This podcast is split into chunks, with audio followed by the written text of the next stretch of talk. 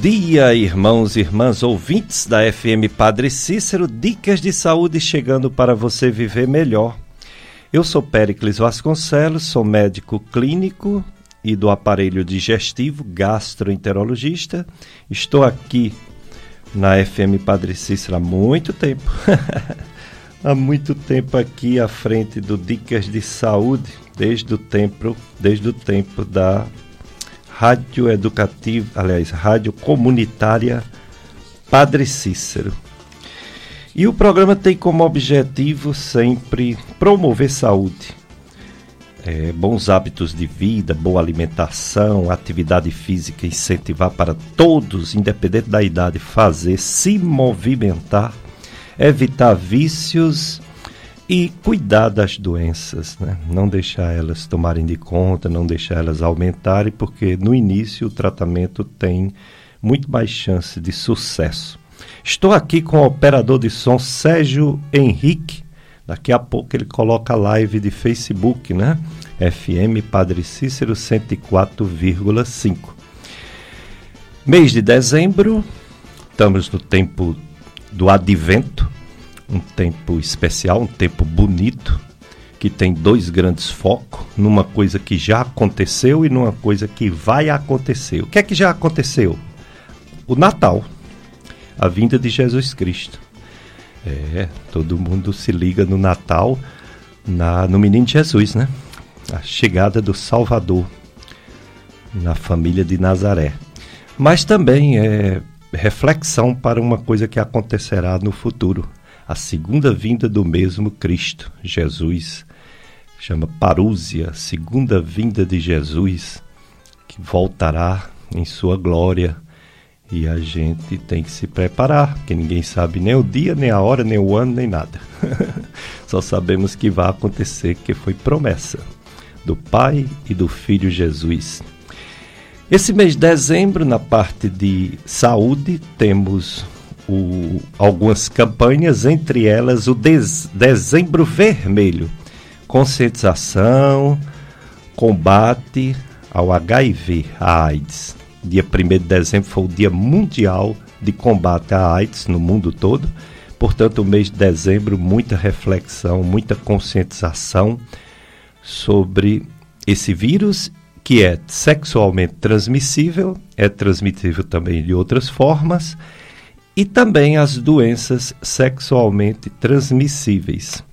Portanto, para falar sobre esse assunto, falar sobre essa campanha Dezembro Vermelho, conscientização sobre HIV e DST, doenças sexualmente transmissíveis, convidamos a doutora Séfora Pascoal. A doutora Séfora Pascoal é médica infectologista ela é professora de infectologia da UFCA e é membro do Serviço de Controle de Infecção Hospitalar do Hospital Regional do Cariri. Bom dia, doutora Séfora Pascoal. Muito obrigado por ter aceito mais uma vez o convite de vir aqui na FM Padre Cícero. Bom dia, bom dia, Sérgio, bom dia, Henrique, e a todos os ouvintes. É um prazer estar aqui com vocês. Que bom, né, doutora Séfora Pascoal? Ela foi nossa aluna da Estácio FMJ, aluna de destaque. Hoje é uma grande médica, infectologista, professora universitária da FAMED UFCA. A doutora Séfora veio falar sobre essa campanha Dezembro Vermelho, que começou a nível mundial, mais ou menos em 1987, aí no Brasil mais ou menos 1988 e pegou corpo, né? Uma das campanhas mais fortes, abaixo apenas talvez do Outubro Rosa e do Novembro Azul. Dezembro Vermelho. O que falar dessa campanha, doutora Séfora Pascoal? É uma campanha muito importante para a gente lembrar sobre é, uma doença que é ameaçadora da saúde pública desde o início dos anos 80, mas que hoje em dia é uma doença muito conhecida que nós temos várias formas de preveni-la e a principal forma de prevenir é falando sobre ela, conversando sobre formas de transmissão. e também encorajando aqueles que descobriram com essa doença de que sua vida ela pode transcorrer normalmente, desde que seja bem cuidado, desde que seja bem acompanhado. E o principal é isso, é a gente falar sobre a prevenção e, e saber que existe tratamento eficaz para isso. Pronto, a prevenção em primeiro lugar, mas saber que existe tratamento eficaz. Tanto tratamento, vamos dizer assim, quando já tem o diagnóstico, quanto um tratamento para a pessoa que se expôs, né? Isso, uma pessoa que teve uma exposição, passou a ser o chamado grupo de risco, existe um tratamento no, na tentativa de evitar Existe. que esse vírus fique na pessoa, não é isso? Exatamente. Existe, doutor Péricles. Eu acho que o senhor está falando sobre a profilaxia daquelas pessoas que se identificam como é, pessoas que têm mais risco de ter contato com o vírus. Uhum. E quando a gente se identifica com essa possibilidade de estar com a exposição maior, devido aos hábitos de, de, de saúde sexual, devido à profissão, é, por exemplo, trabalhadoras do sexo ou pessoas que se sentem mais susceptíveis a pegar o vírus, existe a profilaxia pré-exposição, que é procurar um profissional é, seja ele um profissional médico ou um infectologista, que é, seja ele especialista ou não, que possa acompanhar e fazer é, esse, esse uso contínuo do antirretroviral para evitar que o vírus se instale e cause a infecção. E tem também aquela pessoa que teve uma exposição, é, vamos dizer assim, sem proteção, né? É, teve um Isso. contato uhum. sem o uso do preservativo Isso. com alguém sabidamente portador de HIV. É um pouquinho diferente, né, dessa é. prevenção antes. Isso. Nós temos duas formas eficazes de fazer a prevenção do HIV quando a gente se expõe. Tem a situação do paciente, como eu havia dito anteriormente, que tem sabidamente reconhece que se expõe frequentemente e ele pode se prevenir antes e é um, é um acompanhamento contínuo enquanto ele se identifica nessa condição, que é a profilaxia pré-exposição. É um Eu... acompanhamento médico contínuo com uso diário da medicação. Que o pessoal na medicina chama PrEP, né? Que a gente chama de PrEP.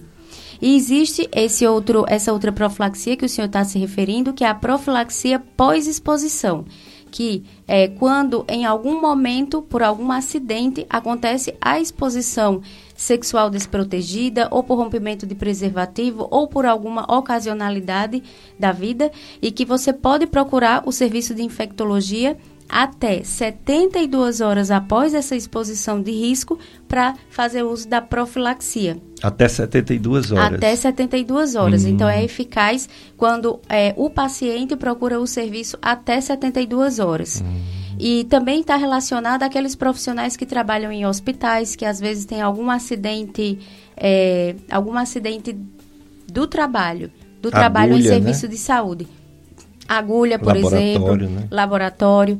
Tem também a situação das pessoas que, que trabalham com, com limpeza pública e às vezes também podem se acidentar com agulha ou com materiais pérfuro-cortantes desconhecidos e eles podem procurar o serviço de infectologia até 72 horas após essa exposição de risco para fazer a profilaxia. E aí é um momento mais curto de acompanhamento. São apenas 28 dias de medicamento e um acompanhamento de 90 dias a, é, fazendo exames laboratoriais para ter um desfecho seguro de que teve a infecção ou não devido a esse acidente. Aí esse aí, o nome é PEP, né? O outro é, é o PrEP. Né? É, exatamente. Exatamente. Muito importante que a população saiba dessas duas formas de prevenção. Foi um assunto muito importante o senhor ter levantado sobre isso, porque pouca gente sabe que isso existe. Muito bem. Então, hoje, você que está ouvindo a FM Padre Cis, nesse momento, seja na rádio seja também na rádio, mas no celular, né, que nós temos esses aplicativos tipo Rádiosnet, você pode nos ouvir em qualquer lugar do Brasil e do mundo. É só colocar o aplicativo. Tem vários aplicativos, o mais conhecido é o Radiosnet. Então você nos acompanha. E você já está sabendo que o assunto hoje é Dezembro Vermelho sobre HIV AIDS e DST, doenças sexualmente transmissíveis.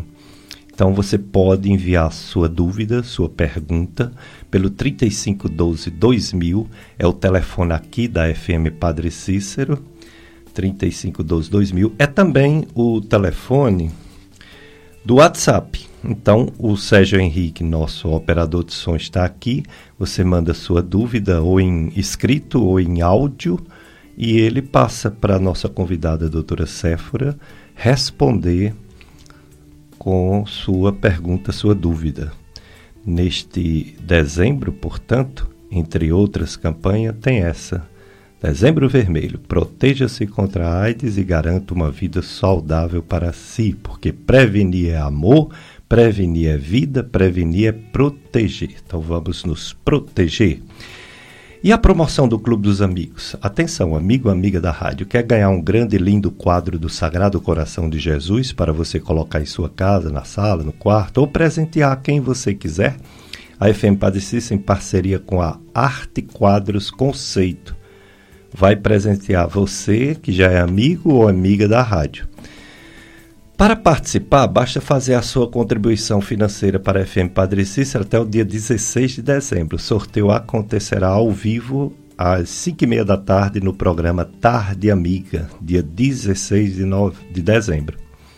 Mais informações, WhatsApp do Clube de Amigos, 3512 5824. 3512 5824. Apoio Cultural, Arte Quadros Conceito trabalha no atacado e varejo com quadros decorativos, espelhos, porta-retratos, revelação digital e muito mais. Rua São Domingos 192, no centro de Juazeiro do Norte. Instagram, arroba, underline, Arte Quadros Conceito. E o contato da Arte Quadros por WhatsApp, 98827 0459. 98827 0459. Hoje, assunto Dezembro Vermelho, combate à AIDS, essa doença. Eu lembro, doutora Séfora, eu lembro, em 1980 e pouco. Marcou muito porque eu, eu tinha chegado aqui finalzinho de, de, de década de 80, 1989 e eu não tinha condição de comprar o aparelho endoscópico, né, que eu aprendi uhum. a fazer. Quando eu ia perguntar aos colegas se se eu arriscava, né, se eu pedia um, um financiamento bancário para uhum. comprar porque era caro o aparelho, os colegas disseram: "Não, você não pode fazer isso, você vai ter um prejuízo enorme, porque ninguém vai fazer endoscopia com medo de pegar AIDS" com medo de pegar o HIV por endoscopia. Isso me marcou muito. Eu acredito. Não é como agora esse medo né, da pandemia natural, uhum. nessa época houve. Foi preciso muitos estudos e os médicos saindo em nota, televisão, é, dizendo que não tinha esse risco de uhum. pegar. Mas, ao mesmo tempo, tinha que ter um asseio muito grande nos aparelhos, lavando com a substância que foi selecionada uhum. e secando com oxigênio uhum. entre um exame e outro, dando um tempo entre um exame e outro, Sim. para garantir a segurança dos pacientes, porque não só HIV, mas outras doenças, né, Sim. transmissíveis. Aí eu lembro bem disso e estava, vamos dizer assim, ainda no começo, é, muitas dúvidas, né? É. Tudo no começo, muitas dúvidas. Como está hoje? Como foi a evolução? Da década de 80 até os dias de hoje. Parece que o tratamento progrediu, melhorou bastante, que antes nem a gente nem sabia que tinha tratamento, era quase sinônimo de morte, não é era verdade. antigamente. O tratamento melhorou bastante, né, em relação aos efeitos adversos que a medicação fazia, em relação ao controle da replicação viral Hoje a gente sabe que o paciente que faz a adesão adequada, quando ele fica com a carga viral indetectável, ele passa a ser intransmissível. Então ele deixa de transmitir. É como se fosse um, um sinônimo, né? Indetectável é também intrans, intransmissível. E isso tem melhorado bastante em relação à adesão dos, dos pacientes, sabendo que existe um, um, a possibilidade de viver normalmente com a medicação, com menos efeitos adversos, e também o conhecimento em relação às formas de transmissão, em relação aos estágios da história natural da doença, tudo isso ficou muito bem esclarecido e nos ajuda muito em relação à, à condução desses pacientes. Muito bem, então graças a Deus, né, que evoluiu o tratamento, evoluíram também os exames para detectar o vírus. Verdade. Não é também, não é, foi? As formas de, de, de, diagnóstico, elas também são muito seguras, né? Então, isso também tem, tem trazido um benefício muito grande no controle da, da transmissão. E do banco de sangue também, porque foi, eu lembro também, as Sim. pessoas quando eram internadas, a família dizia, não, não dê sangue, não por causa Sim. da AIDS, por causa, acredito, né? É, imagino. Aí os bancos de sangue faz os testes bem é, confiáveis. É muito né? rigoroso, é, com certeza. E hoje em dia isso é praticamente é uma forma de transmissão que não existe, né? Pelo por quanto que é rigoroso nos bancos de sangue essas testagens. Hum, muito bem. E a missa hein, de Dom Frei Geraldo Nascimento? A família de Dom Frei Geraldo Nascimento convida parentes e amigos para a missa de trigésimo dia do seu falecimento, que será celebrada terça-feira, às 18h30, dia 6, 6 de dezembro agora, terça-feira, seis e meia da tarde, no Santuário de São Francisco das Chagas, aqui no Juazeiro. A família desde já agradece a todos que se fizerem presentes a este ato de fé e solidariedade. Pois é, pessoal, o assunto importantíssimo sobre o combate a essa doença, AIDS, que é transmitida por esse vírus, vírus da imunodeficiência humana chamado HIV, e que, é, vamos dizer assim, surge de forma totalmente silenciosa, ninguém sabe que tem. No começo a pessoa não sente absolutamente nada, não é, doutora Céfara? É. Por isso que uma pessoa chamada grupo de risco, como você falou, precisa fazer os exames, né, de vez em quando. Isso é, esclarecendo um pouco o que seriam os grupos de risco. São principalmente aquelas pessoas é, que se é, que nós identificamos, por exemplo, homens que fazem sexo com homens, pessoas trans, profissionais da saúde, pessoas institucionalizadas, como por exemplo privativas de, de liberdade, são as pessoas que acabam sendo mais susceptíveis a ter é, esse contato com o vírus. E a gente deve ter atenção quanto, quanto a isso. Inicialmente, quando se pega o vírus pela primeira vez, acontece de ter sintomas inespecíficos, como um quadro gripal passageiro, e acaba sendo muito difícil de ser diagnosticado nesse momento. Se a pessoa não faz testagens regulares, acaba passando despercebido por um momento de sintomas iniciais e posteriormente o vírus ele passa a replicar, mas e ficar em um estado de incubação. Não se acontece manifestações clínicas do momento da infecção até que se passam muitos anos e a pessoa pode posteriormente acabar tendo contato com outras infecções que vai chamar a atenção no quadro da AIDS. E é assim que pode acontecer de o paciente ser diagnosticado, que é a forma que nós não queremos que chegue nesse momento para ser diagnosticado, e por isso a gente deve estimular que as pessoas se testem. Quanto mais testar, quanto mais procurar essa forma de contágio, de, de infecção, mais fácil de tratar, mais fácil também de evitar a transmissão do vírus. Hum, muito bem. Então, Dezembro Vermelho, conscientização, cuidados, proteção, com a doutora Séfora Pascoal, médica infectologista. Vamos ao nosso primeiro bloco de apoio cultural, depois a gente volta com mais perguntas. Vamos entender bem essas questões das doenças sexualmente transmissíveis.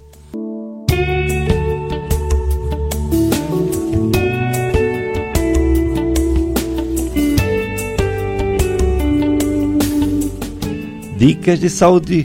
Dezembro Vermelho, combate à AIDS. Dia Mundial foi dia 1 mas o mês todo essa conscientização sobre doença sexualmente transmissível, entre elas a mais temível, que é a HIV, o vírus da AIDS. Estou com a doutora Séfora Pascoal, ela é médica, infectologista, professora da Esta, aliás, desculpa, da FAMED UFCA. É a doutora Séfora. Mas a FM Padre Cícero, você sabe, né? Sua missão, missão de muitos anos, nasceu para cumprir, educar e evangelizar. A nossa rádio é muito querida e popular, ela faz diferença na vida de muita gente. Aqui você escuta músicas, informações, conteúdos, programas e transmissões especiais todos os dias. Não há nada igual, tudo feito com muito amor e profissionalismo. E neste último mês do ano, queremos agradecer a você que é amiga e amiga da rádio. Você que reza, participa e torce pela emissora, que faz a sua doação financeira de forma livre e fiel com a intercessão de Nossa Senhora Auxiliadora, São João Bosco e Padre Cícero, vamos continuar fazendo mais e melhor. A nossa gratidão a você, amigo, amiga da rádio. A FM Padre Cícero existe porque você participa. Clube de Amigos da FM Padre Cícero, porque juntos somos mais amigos. Doutora Séfora Pascoal, médica infectologista, os números do HIV nos dias de hoje, comparado com décadas atrás, está estável, está aumentando, está diminuindo. Existe como calcular quantas pessoas no Brasil testaram positivo, quantas pessoas no mundo, ou é difícil, principalmente por causa dessa pandemia, fazer esses hum. cálculos? Esses cálculos eles são, são sempre acompanhados e a Organização Mundial de Saúde ela sempre dá um levantamento anual. Né? Todos os anos existe o boletim é, epidemiológico do Brasil e esses números eles são acabam sendo estáveis, mas cada ano, cada período, ela tem a sua peculiaridade. Hoje a Organização Mundial de Saúde ela coloca que nós temos por volta de 4 milhões de pessoas que são portadoras do HIV, mas que não sabem disso. Então é muito importante que a gente estimule a testagem, que existe a possibilidade de nós estar, estarmos com um número elevado de pessoas portadoras e que não sabem. Como também o que tem destacado como uma mudança é, em relação a essa epidemiologia é que nós percebemos que aquele grupo mais jovem, que inclui crianças de 5 a 14 anos, são as pessoas que têm a maior dificuldade de ter adesão ao medicamento e que desenvolvem mais o quadro de, de AIDS. Então, esses são os números que têm nos chamado a atenção é, atualmente. Hum, muito bem. Então, é bom a gente ficar sempre atento, né? Porque eles fazem essa esse acompanhamento e essa divulgação para a gente ver a situação da doença. Em termos de regiona, regionalização, Sim. nossa região caririense, ou diria até Ceará, é um pouco diferente em termos de percepção de números em relação às outras partes do mundo, é bem bem igual a, a, toda a região? Não, existe muita diferença regional. Por exemplo, no, no próprio Brasil, o Sudeste ele é, apresenta maiores números de, de pessoas portadoras com HIV/AIDS é, em relação ao Nordeste. O Sudeste tem um número maior quando se compara com, com o, o, número daqui, do Nordeste e do Norte. Isso se dif diferencia também em relação ao restante do mundo, né? Por exemplo, os países africanos, durante muito tempo, eles tinham esse destaque por ser, ter uma maior quantidade de pessoas é, portadoras e na Europa já tem uma quantidade menor. Então, em, é, em relação à regionalidade, isso diminui bastante. Está muito relacionado é, às características socioeconômicas do país, a, também a educação e a oportunidade de ter contato com serviços de saúde.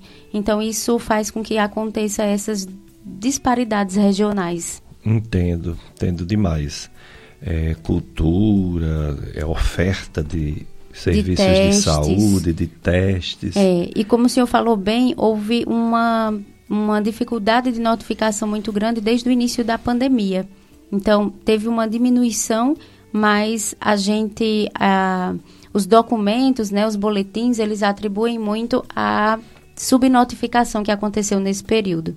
Hum, pois é, hoje a gente vai saber tudo, viu? Vocês podem participar também. Quem tiver dúvida, você pode telefonar, como eu falei, 3512 2000 Pode ser por esse mesmo telefone, WhatsApp, aí você manda uma mensagem de vídeo. Infelizmente não vai dar certo nossa live hoje de Facebook.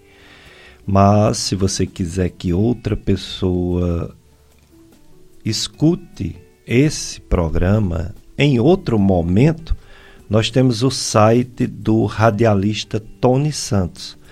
O Tony Santos, que faz o programa O Som do Brasil, os domingos à tarde, todos os domingos à tarde aqui na FM Padre Cícero, ele tem um site que se chama clubesintonia.com. clubesintonia.com. Nesse site, ele deixa gravado quatro programas Dicas de Saúde.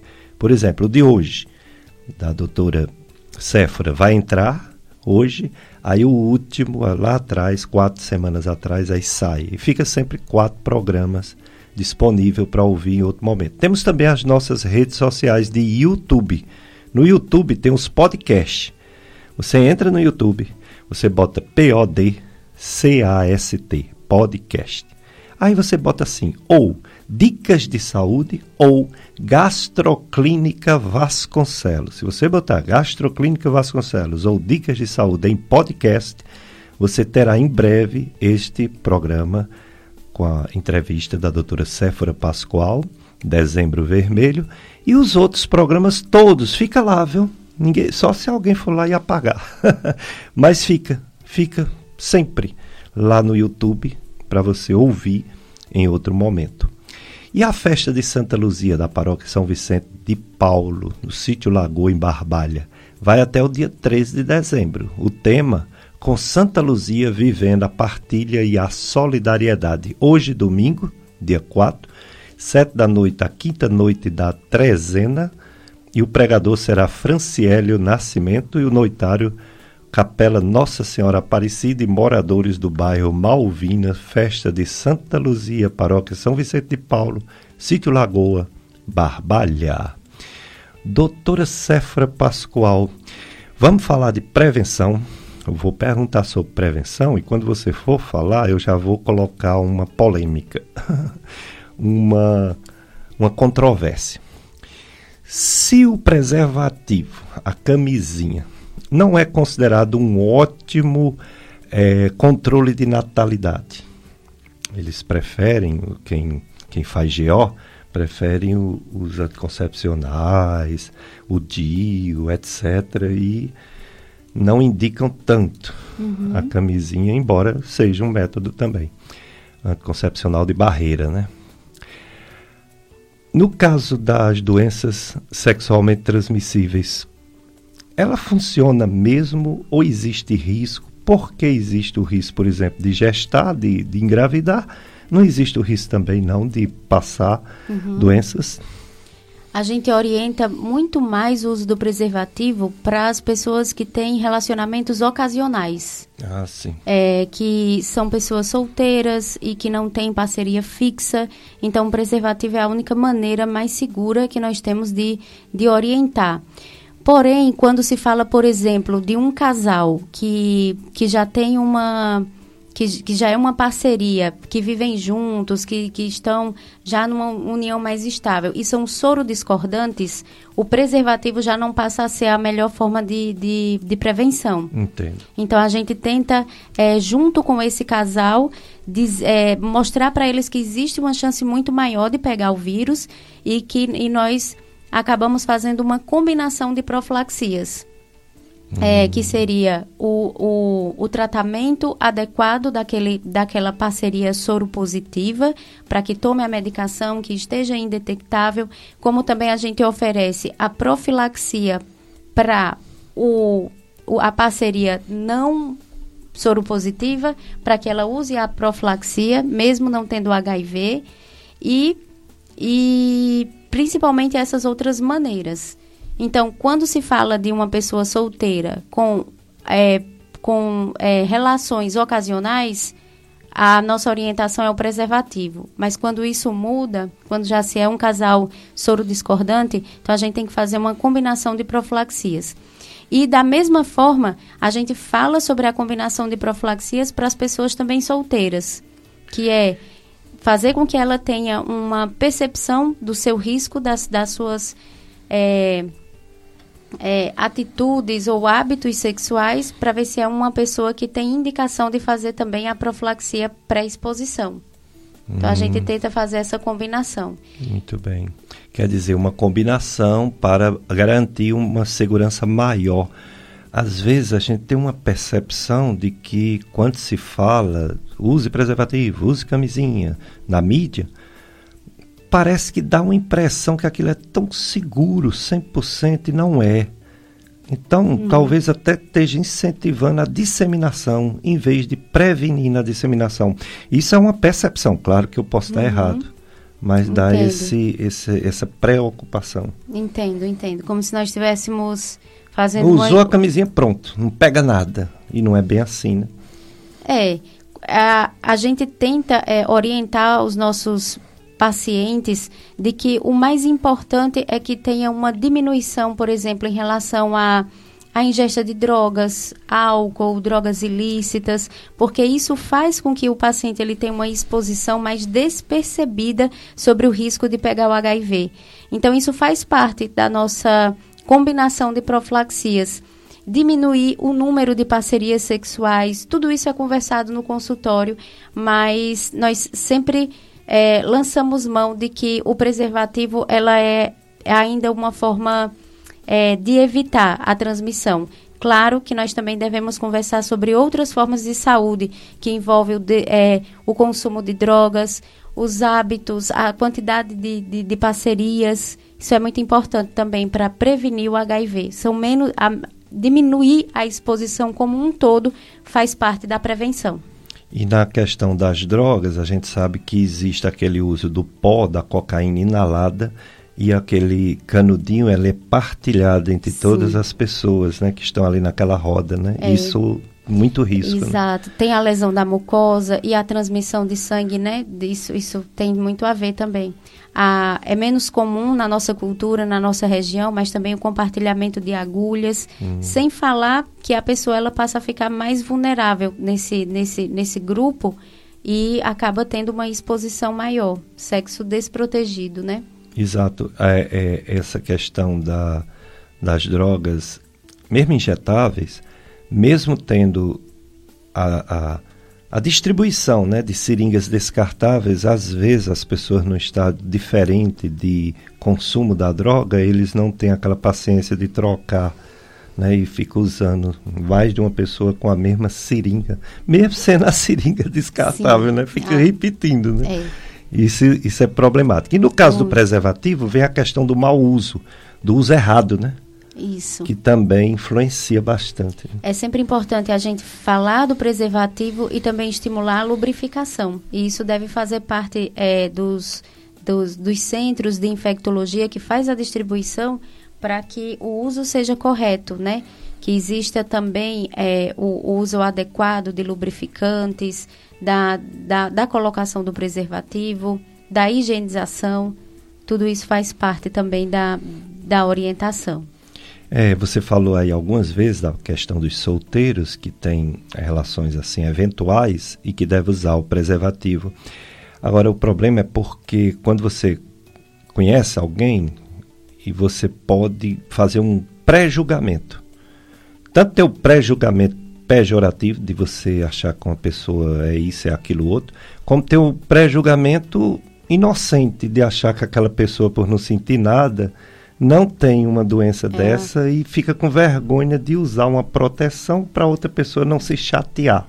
Isso, isso, é um isso problema, que o senhor está né? falando é muito importante, porque não existe escolha de classe social, não existe escolha de cor, nem de escolaridade, né? É um vírus que está presente na sociedade fora dessa, dessa, desse tipo de julgamento.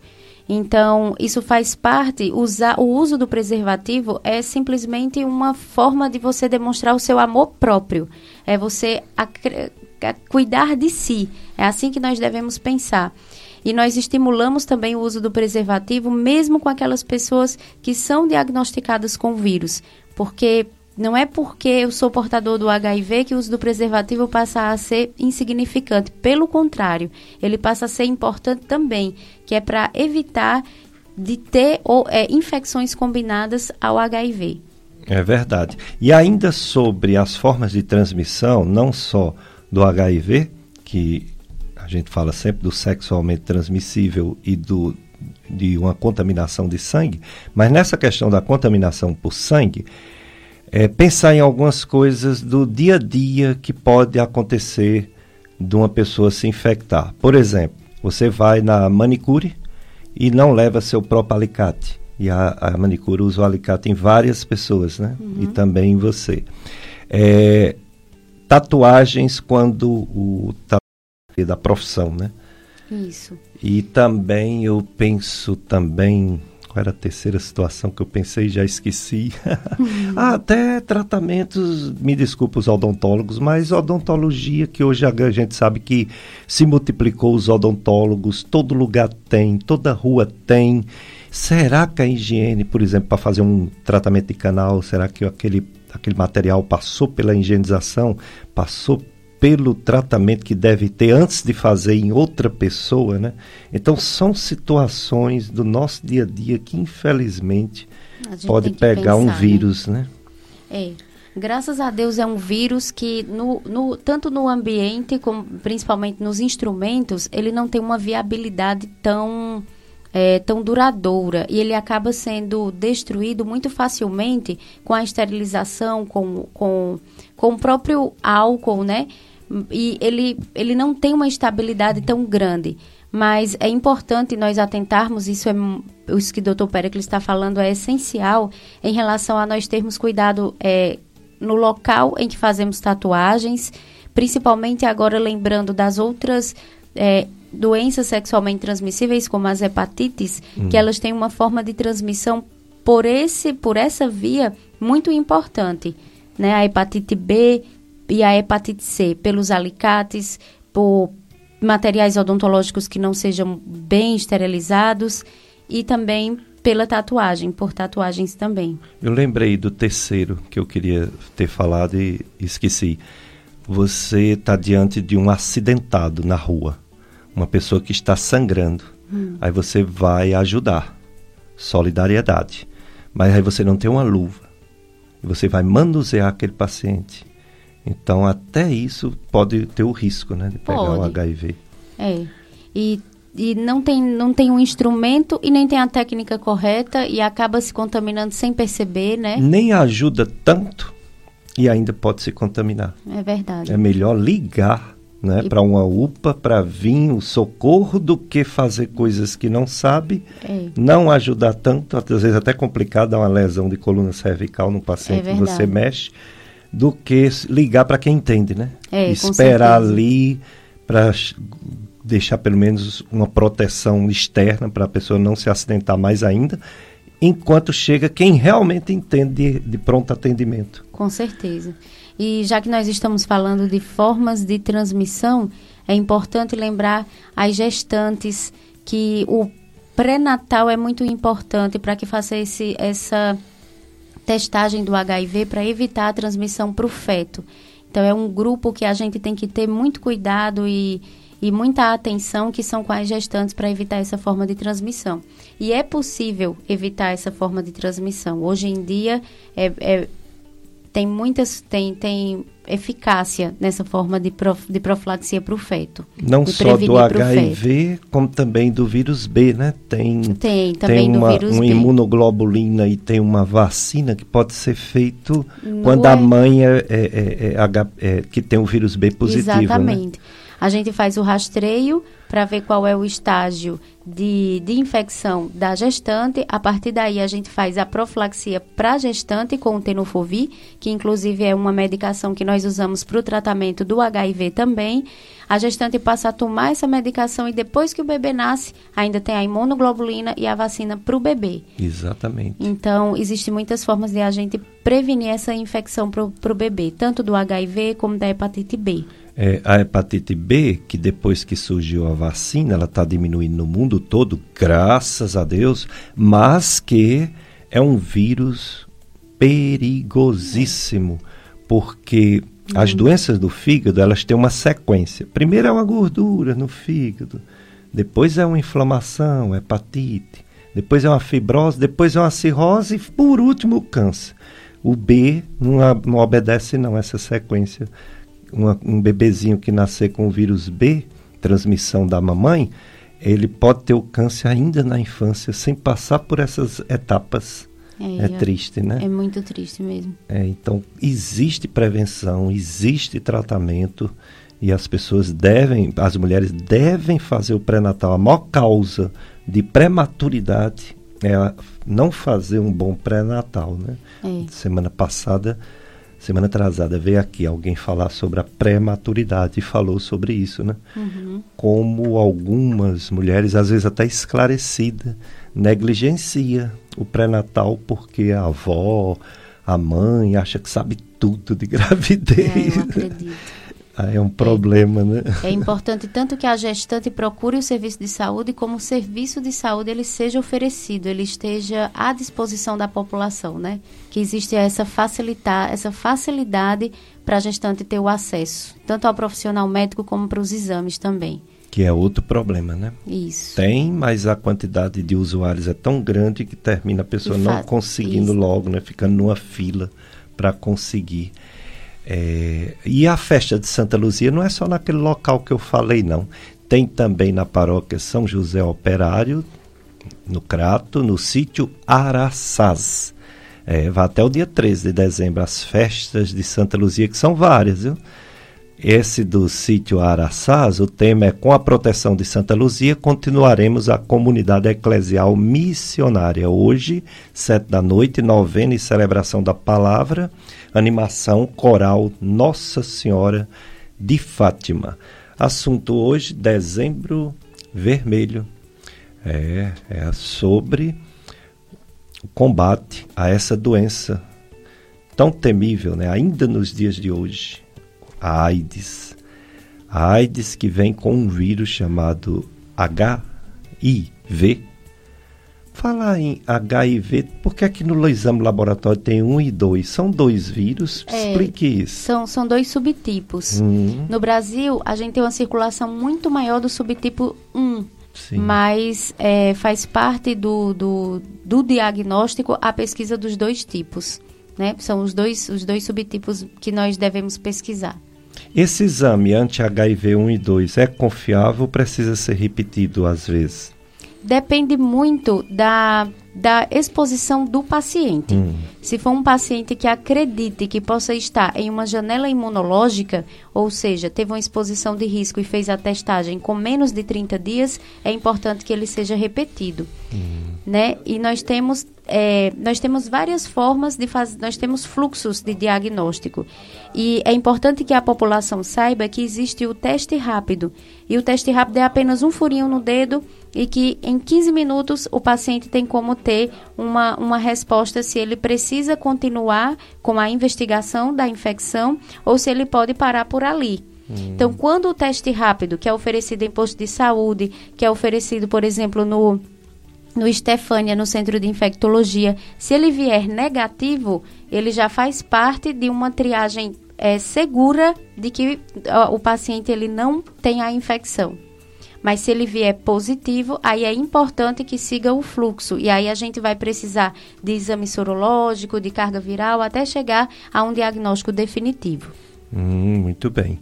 Vamos para mais um bloco, Sérgio, do do apoio cultural. Depois, mais perguntas para a doutora Cefra Pascoal, médica infectologista, dezembro vermelho, HIV e DST, doença sexualmente transmissível.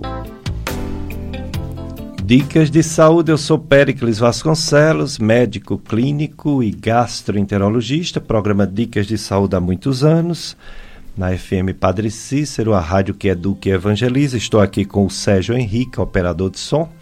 As festas de Santa Luzia em todas as comunidades que tem como padroeiro Santa Luzia, como por exemplo a paróquia São José Operário, no Crato, comunidade da Bela Vista. É. O tema Com Santa Luzia caminhar junto para construir uma igreja missionária. Hoje, é, 18 horas a novena, 19 horas a missa solene celebrada pelo padre Luiz Carlos da Silva. Anima, animação litúrgica corais das comunidades convidadas. Que comunidades são essas? Sítio Caboclo, Sítio Altos e Pau Seco. Noitários, catequistas, catequizandos da primeira Eucaristia e da Crisma e rezadoras de renovação. Festa de Santa Luzia, também na paróquia São José Operário, comunidade de Bela Vista, no Crato. É, muita festa, graças a Deus, muita festa. Tem também uma aqui que não é de Santa Luzia.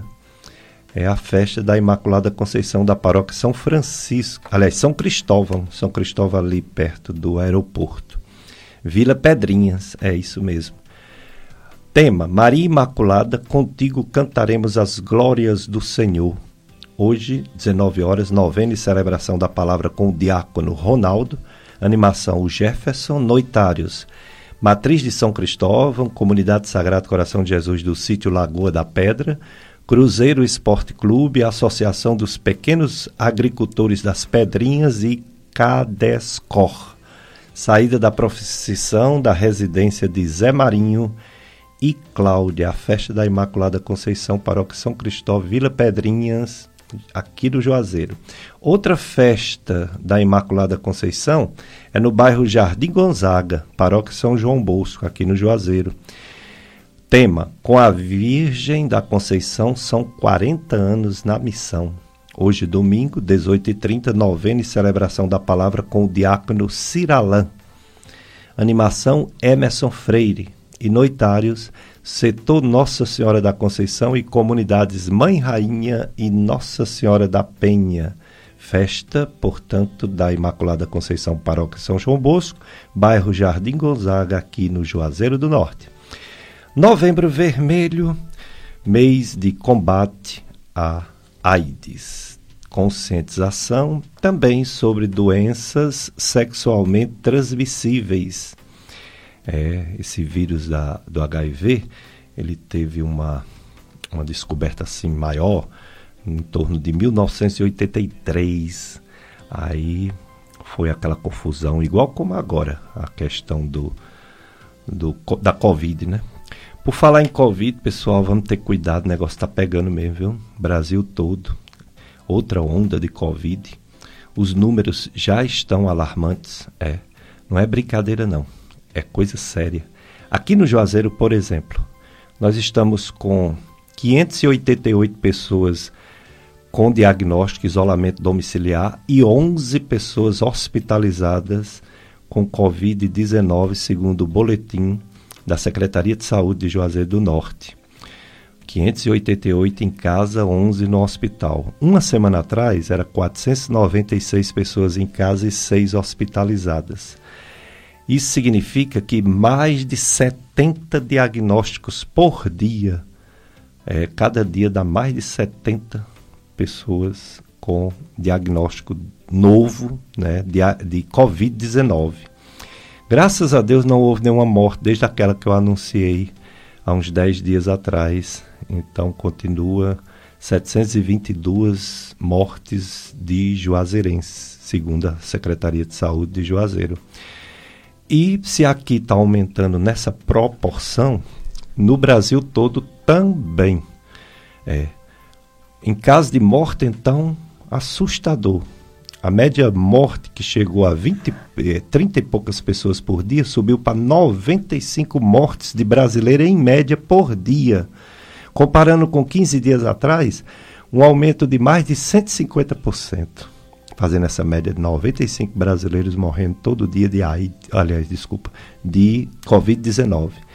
Casos novos, que também o número estava bem baixo, aumentou. A média de casos novos por dia é mais de 27 mil casos novos por dia. Um aumento, há 15 dias atrás, um aumento de 79%. Portanto, essa variante está né, tá realmente fazendo com que no Brasil voltou a ser um problema de saúde pública sério a Covid-19. Doutora Séfora Pascoal, infectologista, como você vê essa nova onda da Covid-19? Tem algum sinal que ela não vai ser tão forte quanto as outras ou ainda é cedo para fazer uma análise? É, eu creio que depois que nós tivemos, temos, estamos tendo a segurança com as vacinas e o conhecimento com a experiência prévia, são variantes que irão existir. Então, nós acabaremos, nós vamos acabar vivendo com o Covid como uma gripe. Então, essas variantes, elas, elas vão acontecer e o que nós temos de, de, de segurança é que a população precisa se vacinar. As campanhas de vacinação, elas têm que ser mais efetivas para atrair essas pessoas para as vacinas e a gente ficar atento às orientações em relação ao, ao uso de máscaras e evitar estar em meios é, de aglomeração quando tiver com sintomas gripais. Então, a gente fazer a nossa parte para evitar a infecção e ter vacina. Quanto mais a gente vacinar, mais facilmente a gente vai conseguir diminuir os casos graves e os casos de Covid. É, apesar de muita gente que diz que tomou três, quatro doses estão pegando agora a doença, o fato de ser vacinado tem um impacto direto na mortalidade, não é isso? É, é isso mesmo. Ótimo. Exatamente. As vacinas elas não vão prevenir de pegar o Covid a, a gripe, mas é, a gente já aprendeu bastante que previne a mortalidade, previne as hospitalizações, os casos graves, principalmente. Então é muito importante você que não tomou ainda quatro doses, vá atrás. Você que não tomou sequer três doses, vá atrás. E que você que já tomou quatro doses, aguarde que vai ter a, a quinta dose. Em alguns lugares já iniciaram a quinta dose, viu? Que a gente não deve colocar como eu estou dizendo, quinta, quarta, terceira. Não, a gente deve colocar que pelo menos de seis, seis meses, no mínimo uma vez por ano, durante muito tempo a gente a vai gente... precisar se vacinar, igual aos outros vírus, não é, é isso? É isso que a gente acredita, que será dessa forma. Hum, então vamos pelo menos atrás do que diminui a morte, porque adoecer de gripe ninguém vai deixar de adoecer, porque são tantos vírus no mundo. Eu brinco dizendo Exatamente. que o nome do planeta está errado, planeta Terra. Devia ser planeta vírus, é. porque tem vírus demais, né? E Exato. paciência, né? O importante é ele não tirar a vida de quem a gente ama, nem nos matar. Então a vacina tem esse propósito, né? De diminuir a mortalidade, e isso é que é o mais importante. Então vamos se vacinar, pessoal. Vamos deixar toda desconfiança de lado e não só se vacinar de, contra a Covid, como as outras doenças, né? O pessoal terminou se vacinando mais. Teve gente que só tomou, desde quando começou a Covid, só tomou vacina para Covid, não tomou para as outras doenças, é. nem levou seus filhos, é, crianças. É muito importante a gente atentar o calendário vacinal, principalmente das crianças, porque nós, infelizmente, estamos tendo casos também de meningite, estamos com a cobertura vacinal baixa para poliomielite e nós devemos muito, muito vacinar e o nosso Brasil, o Estado como um todo, tem que aumentar as campanhas para vacinação, para é. atrair a população. Isso é um dever de saúde pública que, que nós devemos nos apropriar novamente. É verdade. Teve um, um ouvinte, doutora Séfora, que passou uma mensagem, mas a gente não entendeu bem. Ele disse que os homens casados estão aumentando o HIV. Não sei se ele quis dizer que é o homem casado que não tem fidelidade, né? Que tem relação sexual com outras pessoas, né? E traz a, o HIV. Não, não entendi, não entendi a pergunta. É, o, os grupos de riscos são mais esses que você falou mesmo, porém toda pessoa, Exatamente. independente de ser solteiro, casado, independente de independente ser de tudo, homem ou mulher, branco ou não branco, rico Doutor, ou pobre, qualquer indígena, pessoa, qualquer pessoa, qualquer pessoa, é, ela tem uma qualquer qualquer ser humano individualmente ele pode fazer a sua autoavaliação em relação ao risco que se expõe. A gente, a gente, quando faz a leitura e fala sobre os grupos de risco, é porque nós, profissionais de saúde, temos que ter uma sensibilidade maior com, a, a é, com esses grupos que estão mais vulneráveis. Mas, com certeza, qual, to, cada um de nós temos a consciência do risco que, de, de exposição, né? Então, é, é, importante que sempre que tiver alguma exposição de risco, fazer a testagem, se testar periodicamente, né? E, e ter o cuidado também com, com as outras pessoas, com as nossas, com os nossos cônjuges, com os nossos com nossas parcerias sexuais. É verdade. É, eu não poderia deixar de perguntar a uma médica é, infectologista sobre uma, uma doença que também assustou muito meses atrás, depois diminuiu um pouco o susto, hum, mas ainda estão falando, é a doença que o pessoal chama do macaco, né? Uhum. Fala um pouco, porque também houve uma, uma conclusão, não sei se precipitada ou não, que era uma doença sexualmente transmissível, mas com um grupo de risco do homossexualismo e homossexualismo masculino, não é isso? Foi. Ah, realmente essa epidemiologia ela é verdadeira. Ah. É, a, o monkeypox, como passou a ser a orientação da terminologia, né? Ela, ela é identificada como uma doença sexualmente transmissível, sim. E a, tem a formação de, de úlceras que, que parecem também com outras doenças sexualmente transmissíveis. E essa essa associação ela se deu muito mais no grupo de, dos homens que fazem sexo com homens. Realmente essa epidemiologia ela é verdadeira. Entendo. Então, mais um motivo para esse grupo de risco ter um cuidado maior, né? A gente tem notícia de pessoas, por exemplo, artistas que são pessoas públicas, né? Quantos artistas, é, infelizmente, faleceram do HIV e que talvez nos dias de hoje não isso não tivesse acontecido pela evolução do tratamento, mas só vai ter o tratamento quem sabe que tem. Se você não testa, se você não faz exame, não vai descobrir. O tratamento, há muitos anos atrás, ele incluía muitos medicamentos, né? Diversos medicamentos, uma espécie de coquetel. Esse número diminuiu muito, né, nos dias de hoje? Diminuiu. Tanto os efeitos adversos, os pacientes raramente têm algum efeito adverso à medicação. E quando isso acontece, nós temos outras alternativas e às vezes a medicação ela se reduz a dois comprimidos ao dia ou um comprimido ao dia e está sendo muito muito fácil do tanto da adesão do paciente como a, a nossa administração da medicação. Hum, é, que bom, né? Porque realmente você ó, aconteceu no vírus da hepatite C, que também que antigamente era nossa área, ainda é, mas não é mais área de tratamento, porque o tratamento passou a ser público e Sim. de preferência em unidades de DST. Então, passou da gastro, da hepatologia para a infectologia, o tratamento das hepatites, né? Uhum. Para ser uma organização melhor, porque as unidades que já existem nas cidades de tratamento de HIV barra DST engloba, engloba né? né? as hepatites Sim. que também são sexualmente transmissíveis. Até a C, que ela não é tão transmissível quanto a HIV e B, mas também pode ser sexualmente pode, transmissível, também né? pode ser. Aí eu lembro que antigamente os medicamentos para vírus C, eles eram injetáveis, davam a febre, as pessoas paravam o tratamento. E hoje em dia, dois comprimidinhos é. por 12 semanas, com eficácia enorme.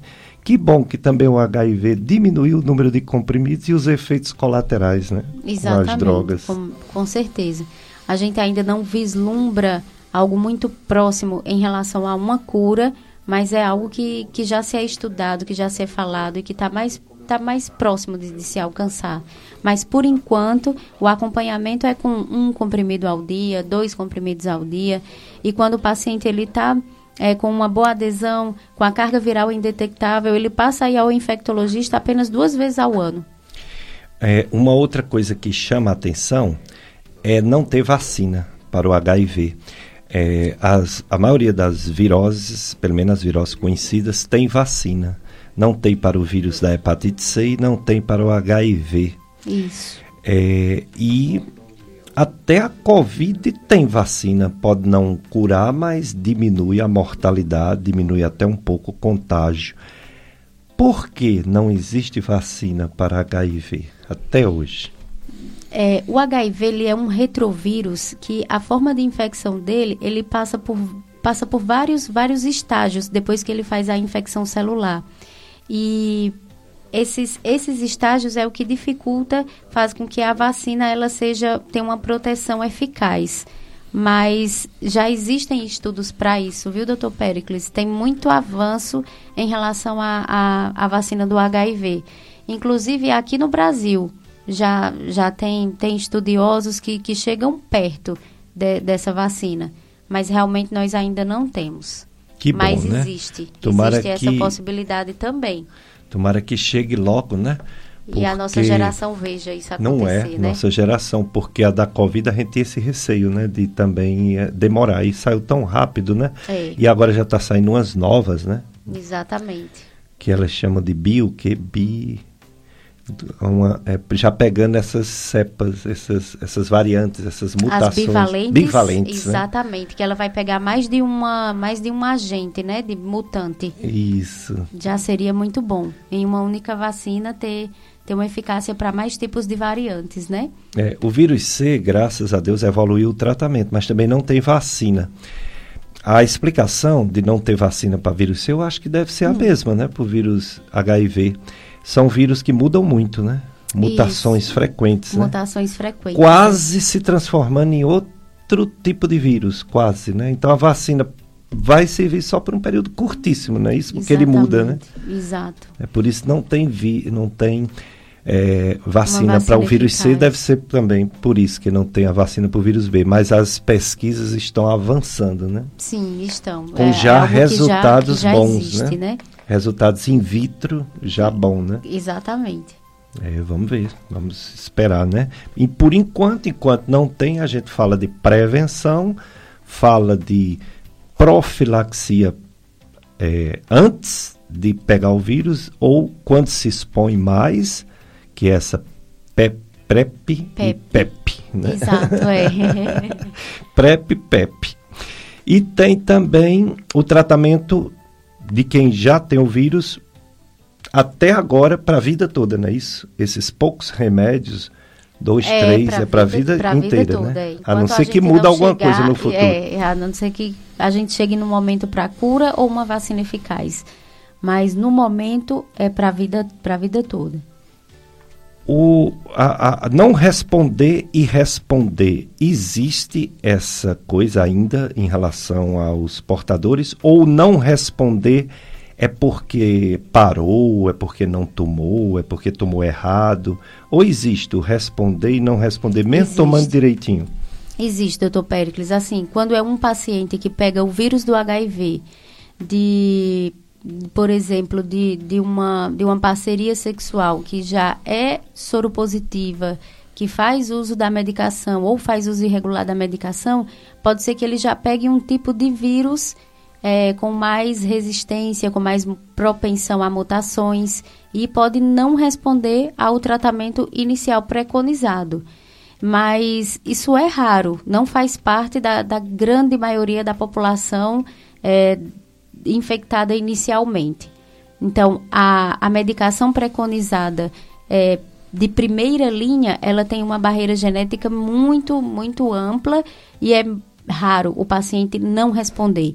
E quando não responde, a primeira coisa que nós devemos avaliar é a adesão do paciente, se ele está tendo dificuldade de tomar, se está havendo esquecimentos, se está havendo interações medicamentosas que dificultam a absorção da medicação. Então a gente tem que fazer uma anamnese mais um, procurar uma história clínica mais detalhada que possa estar relacionada a essa falta de adesão e de absorção do remédio.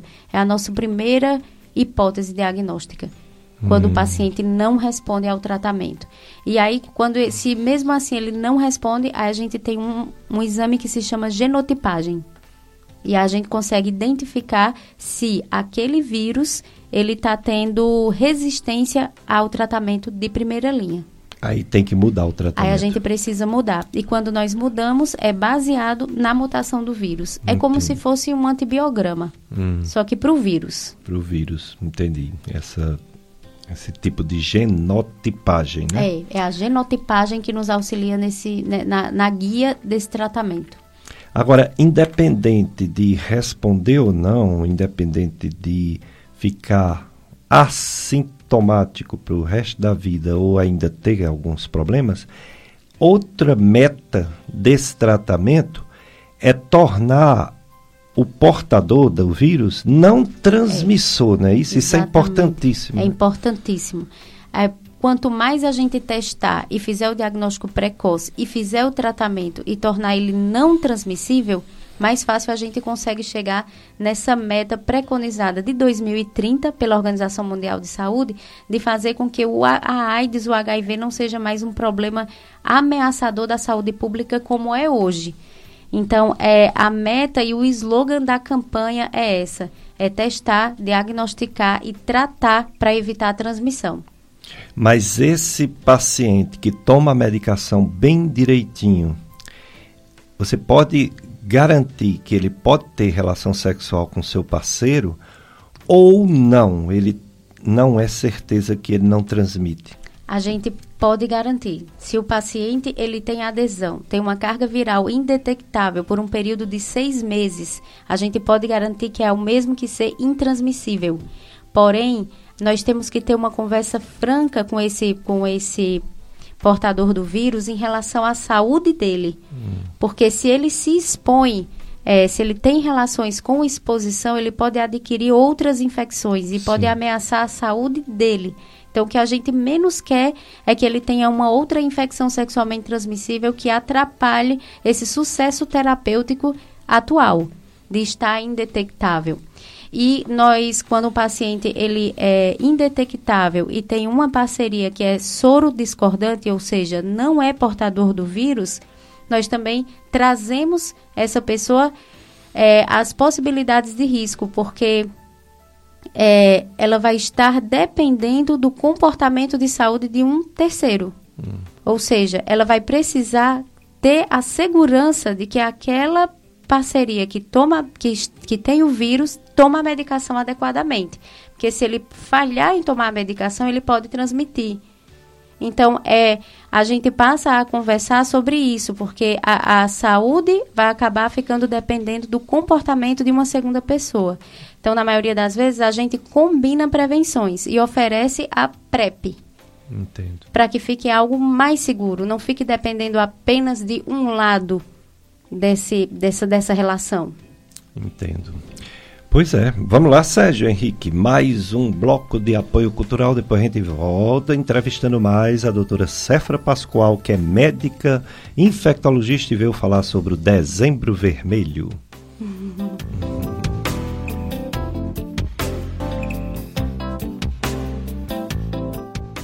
Dicas de saúde, Dezembro Vermelho.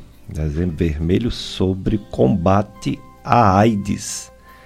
Essa doença, né, que infelizmente levou muita gente e que hoje evoluiu, evoluiu em termos de diagnóstico, em termos de tratamento, em termos de prevenção.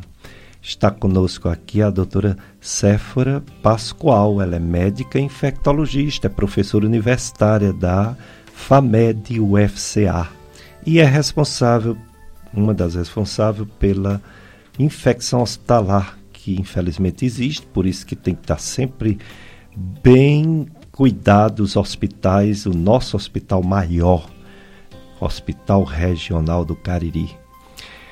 Doutora Séfora, vamos falar agora das outras doenças sexualmente transmissíveis porque HIV é a mais temível, mas tem tanta. Você falou aí do vírus C, falou do vírus B, mas são muitos vírus sexualmente transmissíveis. Muitos mesmo. Fala aí de alguns que eu não estou lembrando As... assim, que pode alguém pegar numa relação sexual desprotegida. É, que também é pioneiro, que nós temos uma frequência muito grande, faz parte também da nossa pesquisa, sempre que o paciente nos procura, é a sífilis, Que não é vírus, é uma bactéria, né? Isso, né? é uma bactéria, é um... É, e a sífilis também ela, ela é um problema de saúde pública muito importante. Muitas hum. vezes, quando o paciente ele tem mais de um episódio por sífilis, geralmente a, a, a infecção pelo HIV ela se torna um fator de risco mais importante e está sempre muito relacionada. E vem as outras infecções bacterianas, como a gonorreia, a donovanose, que são úlceras que, que podem aparecer, né? É, é, o hemófilos dulcre, que também são úlceras genitais, sem falar das vulvovaginites, que podem acontecer também pela clamídia, pela tricomonas, que leva principalmente as mulheres para os consultórios de ginecologia com sintomas de vulvovaginites. E nos homens, essas bactérias se manifestam com as uretrites, com os corrimentos ureteral, e os sintomas de prurido, de ardência, que pode estar relacionado a essas bactérias que são transmissíveis por ato sexual e que quando nós identificamos o paciente com algum desses sintomas, nós temos por obrigação oferecer a testagem do vírus HIV, porque as DSTs elas andam unidas. É. Elas estão elas estão em parceria, elas andam juntas. Lá no EMOS tem esse essa tipagem tem para você saber se o sangue da pessoa não tem nenhum agente, né, sexo, é, transmissível, né? Aí tem o da sífilis, tem o da hepatites e tem o da HIV. E tem um chamado HTLV3. Isso, Fale sobre é esse muito, vírus. Muito importante você falar do HTLV também. Ele é sexualmente transmissível, também pode causar transmissão para o feto quando acontece na gestante e é, ele faz parte também da investigação. Não existe um tratamento eficaz, mas esses pacientes que são que têm o HTLV, eles devem ser acompanhados principalmente para ver se não desenvolve algum sintoma neurológico, que é um dos que é um dos das manifestações clínicas do, do, de, do subtipo do HTLV como também tem que acompanhar para ver se não tem o desenvolvimento de linfomas. Então, o HTLV, ele também, ele também deve fazer parte, principalmente no banco de sangue, para que não aconteça esse tipo de transmissão. Mas o paciente, quando ele é diagnosticado com o HIV, nós temos por obrigação de pesquisar o HTLV também. Muito bem lembrado, doutor Pericles. E outra também que é muito prevalente é o herpes. O herpes. Né? Que eu esqueci de falar. O herpes que labial e o herpes e genital. o herpes genital. O herpes genital que se manifesta com uma, com uma bolha, né? Uma bolha que coça, que arde, que dói e que é uma porta de entrada para outras infecções. Então, o paciente, quando ele tem uma infecção sexualmente transmissível, isso é um sinal de alerta. É um momento de refletir sobre o comportamento sexual, sobre as exposições e começar a mudar esse comportamento, a procurar testagem, a procurar profissional de saúde, a lembrar de usar preservativo, a diminuir o consumo de drogas quando tiver, é, quando for ter uma relação sexual. Isso é muito importante. Outro vírus muito importante, e esse já tem vacina, é o HPV, né? Outro vírus importante. O senhor está lembrando mais do, tá lembrando mais do que eu. O HPV também sexualmente transmissível, né, que se manifesta como uma verruga, que tem uma, uma manifestação clínica crônica, deve ser investigada. As mulheres têm que lembrar de fazer a prevenção do colo do útero devido ao HPV e para que tenha um diagnóstico precoce, para fazer o tratamento precoce, para que não desenvolva um câncer. E essa tem vacina. E essa tem vacina. Nós é temos a vacina para as adolescentes e para os pacientes de grupo de imunossupressão até os 45 anos, tanto para homens como para mulheres. Hum. Maravilhoso. Lembrou de duas infecções é importantíssimas, porque... HTLV e HPV. E a, a, a hepatologia que eu faço é bombardeado por esses vírus. É, não é, doutor é, Pérez? Por exemplo, imagina. eu peguei uma pessoa ictérica, pessoa com icterícia, toda amarela, olho amarelo, pele amarela, né? E não tinha nem vírus A, nem vírus B, nem vírus C, nem HIV. Era HTLV. Não tinha HTLV. Sabe e o que, é que tinha de vírus? E ainda era vírus, porque tem alguns que não tem vírus nenhum e a gente vai atrás de, do álcool vai atrás de problemas de gordura, metabólicos, né? gordura. Mas essa pessoa que eu estou me referindo tinha o Epstein-Barr. O vírus claro, Epstein-Barr. O Epstein-Barr vírus, que é transmitido, não é sexualmente transmissível, mas transmite pelo beijo, né? Isso. Que é muito comum nos adolescentes. Como herpes, às vezes, né? Isso, e faz uma confusão diagnóstica imensa, como, por exemplo, esse seu paciente que teve icterícia. A gente pensa que é uma doença super grave, É. às vezes confunde até com Já veio linfoma. para mim melhor, mas como ainda estava levemente ictérico, estava em pânico. Eu acredito, doutor Péricles. E é uma doença que passa. Ela tem o seu estado de.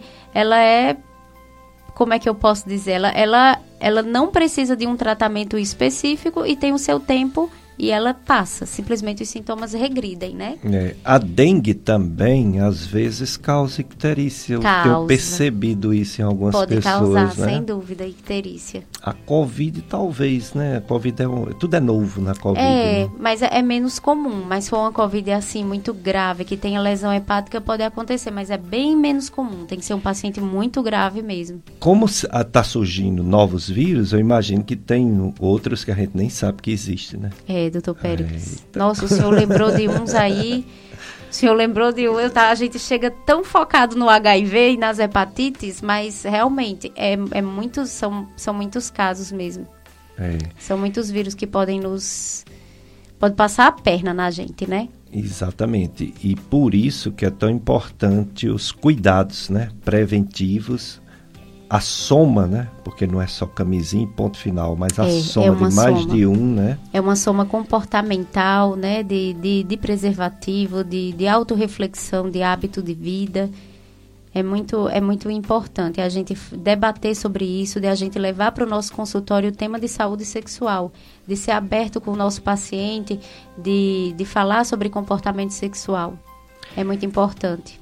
A infectologia, que é essa ciência, né, essa parte da medicina que estuda as doenças infecciosas por micro-organismos diversos, né, tem uma, uma parte que é muito importante, que é a análise das febres. Né? Tem pessoas que têm febre quando está resfriado, resfriado não, gripado, mas tem pessoas que têm febre mais nada. E febre de mais de mês, né? Aí vocês têm que casos- se virar para É. descobrir a causa de uma febre prolongada. É, é a chamada febre indeterminada, né? De foco obscuro, que às vezes pode levar a gente até internar esse paciente só para investigação. Só para investigar. Quando eu estou com um paciente muito grave, não só de febre, mas também de icterícia, Sim. eu faço a sugestão dessa pessoa ir para o hospital regional. É, faz... Aí a pessoa diz, mas como é que eu entro lá? Eu digo, entre pela emergência, que está ictérico, né? É, Ou então está com febre alta. Porque lá faz tudo. faz. Tudo que existe na medicina. A investigação é ampla. Não é? E assim, o mais importante também é que nós temos vários vários especialistas. Isso nos ajuda imensamente. Tipo, o infectologista não está sozinho. Lá tem o hemato também, tem o hematologista, o gastroenterologista, né? O clínico geral que ajuda bastante. Então é uma soma, é uma ajuda que a gente acaba é, na grande maioria das vezes, graças a Deus, conseguindo identificar e tratar esses pacientes. Exatamente. Uma pessoa que for, por exemplo, assim, tiver o preconceito, dizer, não, não vou pro regional, não, porque lá é muita gente, eu vou pegar é, é, Covid, não sei o quê, vai gastar tanto fazendo diversos exames. Às vezes exames de imagens que são caros, né? É. Exames laboratoriais diversos, esses vírus todos que a gente falou aqui, que Exato. não são baratinhos se você for fazer particular. Se for fazer pelo SUS, tem uma certa demora, né? não é tão imediato. É. E, no entanto, se você tem a felicidade, de felicidade que eu digo assim, no sentido de ter uma vaga, porque É. às vezes chega e não tem né, uma vaga na hora, mas se tiver uma vaga e entrar, você vai ser estudado. É, doutor Péricles. E, e é como eu- o senhor está dizendo, tanto tem acesso aos laboratórios como a vários especialistas, né? E essa soma, tempo. essa soma ajuda muito. Fundamental. Eu digo isso lá em casa, eu digo isso aqui na rádio, eu digo lá em casa assim, olha, no dia que vocês me verem entortando a boca, embolando a língua, não falando coisa com coisa, de- é, fora do, do normal, me levem para o hospital regional, porque é o único Eu lugar concordo. que tem o tratamento de AVC isquêmico. É, Não tem concordo. outro lugar, nem no, no hospital é, Santo Antônio de Barbalha, que tem um serviço muito importante de neurocirurgia, uhum. mas não tem a medicação própria do AVC isquêmico, só no hospital regional que tem. E tem que ir rápido, né? Que tem, é, tem é um verdade. tempo, três, quatro horas, senão não dá é. para fazer. E então, graças a Deus para esses serviços, é sempre assim, é, é, é muito mais fácil do paciente entrar né? Porque é a especialização lá do, do hospital, né? O Trauma local que faz uma tomografia. E o, e o, neuro, e o em, quadro neurológico. É, em meia hora, uma hora faz uma tomografia. Qual outro lugar? Mesmo você pagando, você não faz uma tomografia do, do crânio, do encéfalo. Em lugar nenhum, nem você pagando. No regional você faz em menos Chegando de três horas. Chegando e fazendo, né? Chegando e fazendo. Que faz parte do, do, do protocolo, da, do objetivo eu de tenho lá. medo falando isso e lotar lá o resto. Mas é a realidade. A população tem que saber, né? Quem o que dera, procurar, quem né? dera que tivesse mais de um regional no Cariri, é verdade, mais de um hospital regional no Cariri. A gente assiste aqueles filmes de, na, de filmes da, daquele médico House, né? Ou então daquela outra do Grey's Anatomy e a gente vê que o que eles têm são vários hospitais regionais, né? É. A gente só tem um. É verdade.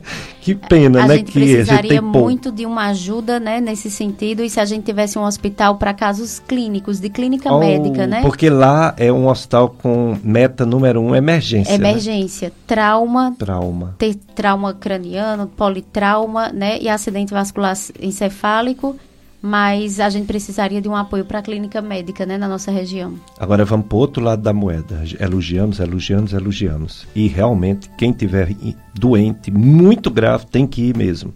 Agora, por outro lado, um risco maior de infecção em lugares que recebe muita é. gente é. que tem todos os tipos de doenças. Exatamente. Por isso que você faz parte desse grupo de controle de infecção hospitalar. É, doutor Pericles, é um trabalho assim de de, de, muita responsabilidade difícil porque nós temos de lidar com o comportamento né, do, dos profissionais como um todo. Mas é, é, realmente a gente tem que ter tem que ter essa visão. Mas com, com os estudos que nós temos de biossegurança a gente tenta aprimorar o máximo para que esses pacientes eles não tenham não saiam do hospital e nem peguem nenhuma outra doença lá, lá dentro né? Quando uma pessoa pega uma doença e vai para o hospital ela teoricamente ela é menos grave do que uma doença infecciosa, por exemplo, uma pneumonia, pega no, já depois que está internada no hospital, não é ah, é isso? com certeza. A pneumonia da comunidade ela é mais fácil de tratar do que a pneumonia que é adquirida dentro do hospital, principalmente a que é a relacionada ao ventilador mecânico, né? Que são bactérias que precisa de antimicrobiano de amplo espectro e de tempo de internamento maior que nos acaba nos levando a maior mortalidade, a maiores custos. E esses antimicrobianos, esses antibióticos de largo espectro, de espectro maior, mais forte, ele só é administrado em ambientes hospitalares, de preferência unidade de terapia intensiva, que esse paciente geralmente está entubado, né? É, é, porque o próprio tubo ele já é um fator de risco para que ele pegue a infecção, né? Então, eles acabam fazendo, pelo menos inicialmente, esse tratamento em unidades de UTI, mas infelizmente acontecer desde que o momento que o paciente entra. Passou de 48 horas internado, já existe esse risco. E se o paciente desenvolve febre ou algum quadro clínico que não seja compatível ao de entrada, a gente já tem que pesquisar a infecção hospitalar e é. tratar, né? É verdade. Seja qual for o setor que ele esteja, na emergência, na clínica médica, na terapia intensiva. Aqui no nosso Cariri, a gente teve durante muito tempo apenas dois infectologistas, o Dr. Maurício Lopes, que ainda está conosco, graças a Deus, e a doutora Ângela, né? Ai, claro, que... eu lembro demais da doutora Ângela. Ela foi minha professora também. Não está mais, está em é. São Paulo, né? Uhum. Mas, graças a Deus, temos outros infectologistas. Você. É, temos eu, doutor Pablo, Pablo Pita. A doutora Janiele, que também é Janiele é infectologista. foi nossa aluna lá da UFCA. Ah, Janiele, que bacana. Foi. Pois é. E, e tem tá também uma especialidade em infectologia pediátrica, não é isso? Temos, que é A Lohane, Lohane, que ela ela é em Fortaleza, mas ela comparece também para fazer algumas consultas aqui, né? Isso. É uma subespecialização muito importante, que vai lidar com o caso, por exemplo, de HIV em crianças, hepatites em crianças, né? Entre outras doenças, a meningite, a poliomielite, o sarampo, né? Que são emergentes também. Tinha um doutor Luiz Carlos no Hospital São Vicente, mas passou pouco tempo aqui, Foi. infectologista. Pois é. Eu lembro também. Nossa, como seria bom ter a Lohane mais tempo com a gente, né? Isso. Ela já participou aqui da rádio. É, maravilhoso, sem dúvida. E em relação assim, porque nós temos, a gente falou do regional, mas temos grandes hospitais na região, São Vicente de Paulo, Santo Antônio com o Hospital do Coração, São Camilo no Crato é, e São outros. Camilo. Cada hospital desse tem que ter sua unidade de controle de infecção hospitalar. Isso comandado por um infectologista, não é isso? De preferência sim, né? Mas devido a por não ter a quantidade de profissional suficiente e, a, e ter os hospitais também que estão no interior do Nordeste, no Norte, a, o controle de infecção já é uma, uma obrigatoriedade que a Anvisa estabelece, seja com um infectologista ou não. Então, às vezes, tem controle de infecção hospitalar realizado por médico geral, generalista ou outro especialista ou a enfermagem que se propõe a estudar esse assunto. É, doutora Séfora, os antibióticos salvam vidas, doenças graves, infecciosas.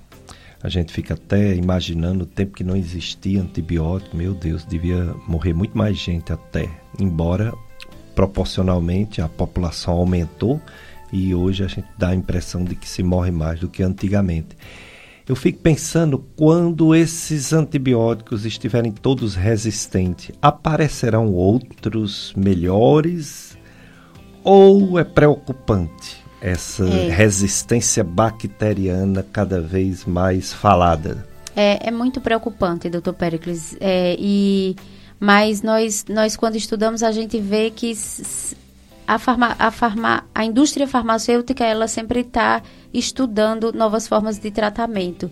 Nós temos e de uso né, na nossa região ainda antimicrobianos de largo espectro, mas ainda existe uma, uma gama de antimicrobianos possíveis de serem usados que nós não temos ainda, nem no Brasil e nem no nosso hospital, por exemplo.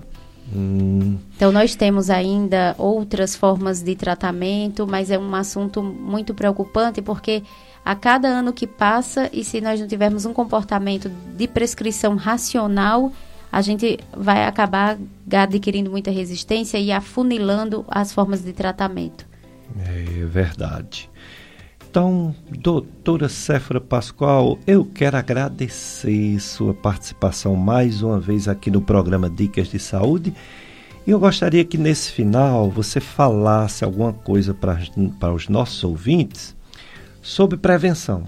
Sobre prevenção do vírus HIV, sobre prevenção das complicações de quem já tem o vírus HIV e sobre prevenção das outras doenças sexualmente transmissíveis. Certo o, é, o mais importante é que a população saiba que a testagem do HIV ela deve fazer parte do nosso comportamento, ela não deve ser algo, uma barreira, ela não deve ser algo que, que assuste, mas sim uma forma de identificar a infecção o mais rápido possível para que o tratamento seja adequado e estabelecido o mais rápido possível.